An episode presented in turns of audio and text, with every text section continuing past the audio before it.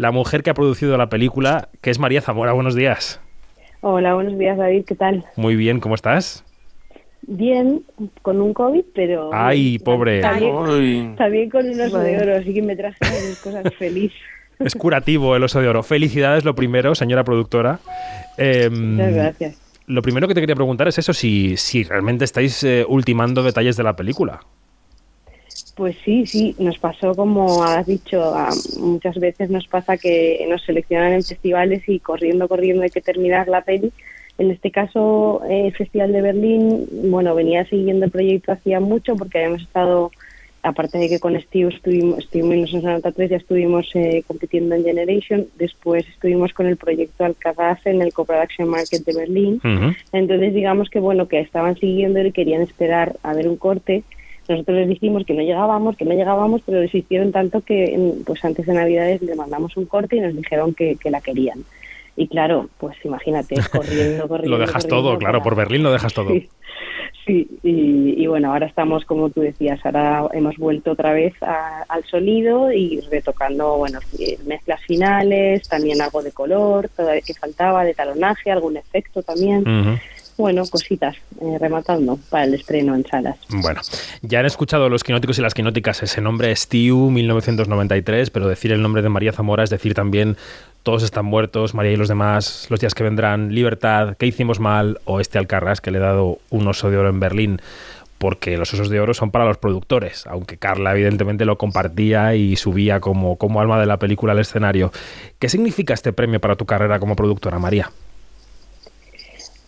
Pues la verdad es que todavía me cuesta asimilarlo, pero lo que sí que siento es un bueno un respaldo increíble por parte de toda la gente de la, de la profesión y, bueno pues un reconocimiento a un, a un trabajo de muchos años no solo mío sino del resto de, productores de la película y que, y que llevamos bueno empujando este tipo de proyectos mucho tiempo y, y, bueno pues sientes como la sensación de que vas a poder seguir haciendo este tipo de películas que no es poco la verdad pues sí, la verdad es que es un regalo poder continuar en el trabajo, ¿eh? Es un regalo. Janina quiere preguntarte algo desde Bremen, creo. Hola María, felicitaciones. Y bueno, muy curiosa por ver la película porque de verdad que, que Carla Simón nos ha regalado una, una ópera prima hermosísima que se nos ha quedado a todos en el corazón. Em, pero a mí me gustaría este, preguntarte, María, em, tomando en cuenta... Eh, todo esto que estamos viendo ahora, que muchas mujeres directoras están haciendo un, puesto eh, de realce a nivel de festivales, eh, están ganando los premios gordos y todo esto. ¿De qué manera crees tú que puede, digamos, em, eh, significar o qué, qué gravedad podría tener esto para la representación de las mujeres en el audiovisual? Bueno, yo creo que es importantísimo ¿no? lo que está sucediendo, eh, mm, que en un año entero, a lo largo de los cuatro festivales más importantes, eh, hayan sido premiadas mujeres, bueno, y si incluimos también los Oscars, lo mismo, eh, es muy representativo de un cambio de paradigma y, y sobre todo lo que genera es, es, es, referentes, ¿no? Lo que decimos siempre, o sea, las niñas y o jóvenes que están pensando en qué ser de mayores, necesitan referentes, bien sea de como astronautas o bien sea como futbolistas o en este caso cineastas. Em, entonces, si no tienes estos referentes, no te lo, no lo proyectas, no, no te lo imaginas en ti misma, ¿no?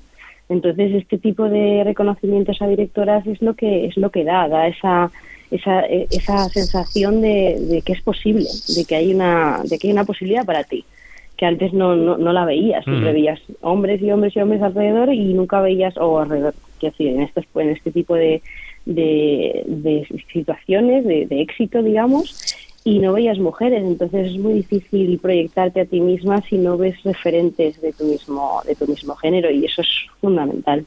Mm. También está en esta conversación Begoña Donat desde Valencia. Bego, adelante. Hola, ¿qué tal? Eh, mira, para un año que no voy a Berlín y no he podido abrazarte con este con esta gran noticia. Mm. Pero no sabes el pesar que tenemos todos encima del año que nos perdemos la Berlinale gana la película española, ¿eh? Pero bueno, ahí estamos. Pero bueno, una, alegría compartida por todos. Em, te quería preguntar, sé que con Carla Simón también rodasteis un corto que forma parte de una mm. campaña de concienciación del VIH Y precisamente en esa línea de mensaje social también rodasteis un corto para aldeas infantiles con Leticia Dolera.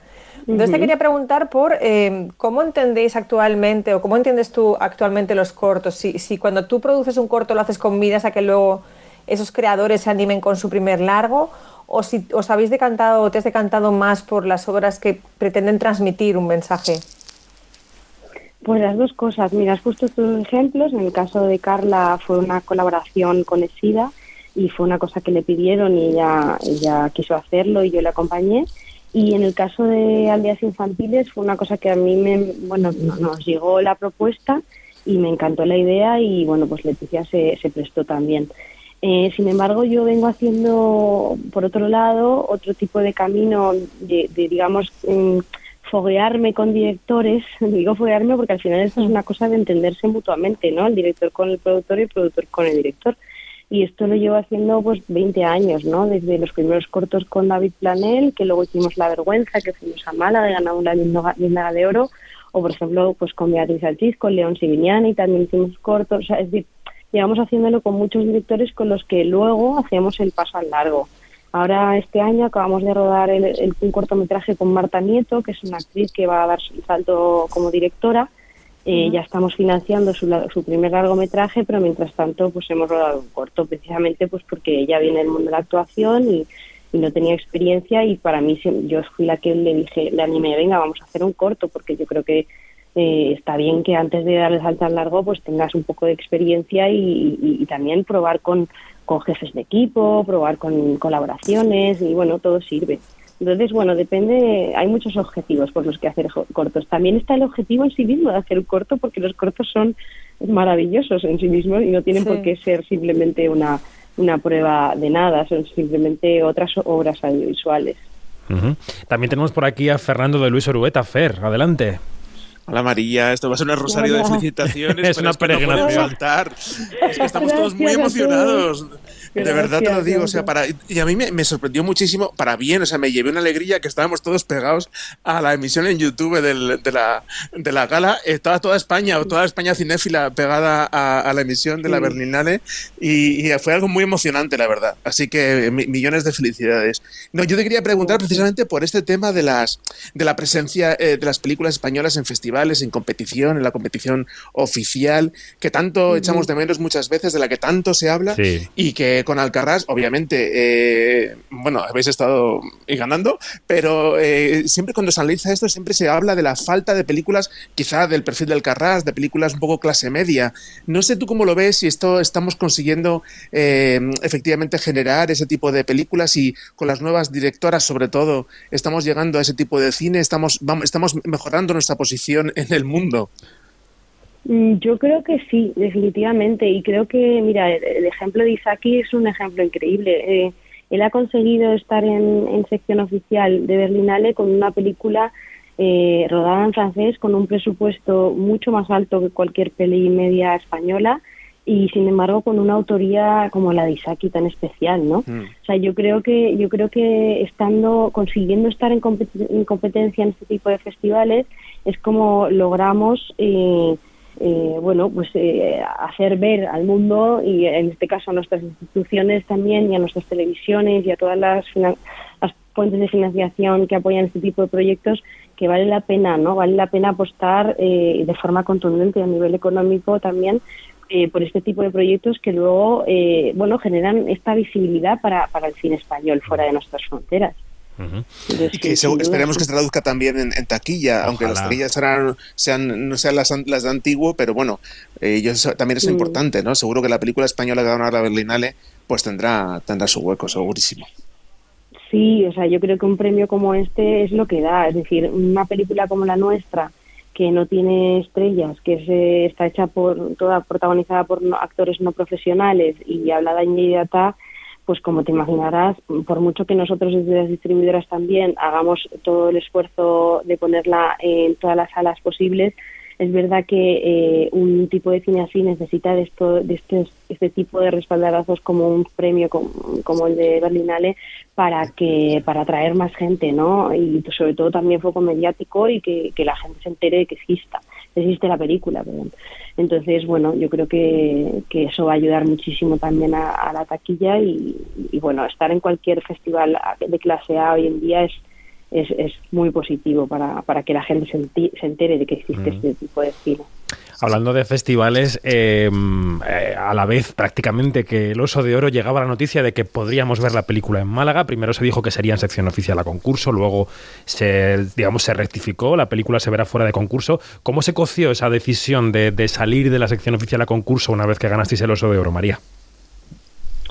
Bueno, yo creo que cayó un poco por su propio peso porque lo, es una cosa que comentamos con, con, la dirección del festival y nos pareció a todos que era lógico y que era lo que teníamos que hacer y estuvimos de acuerdo desde el minuto uno. No sé, no, nada más allá. Fue, fue después de lo que sucedió, o sea, básicamente a raíz del claro. de oro.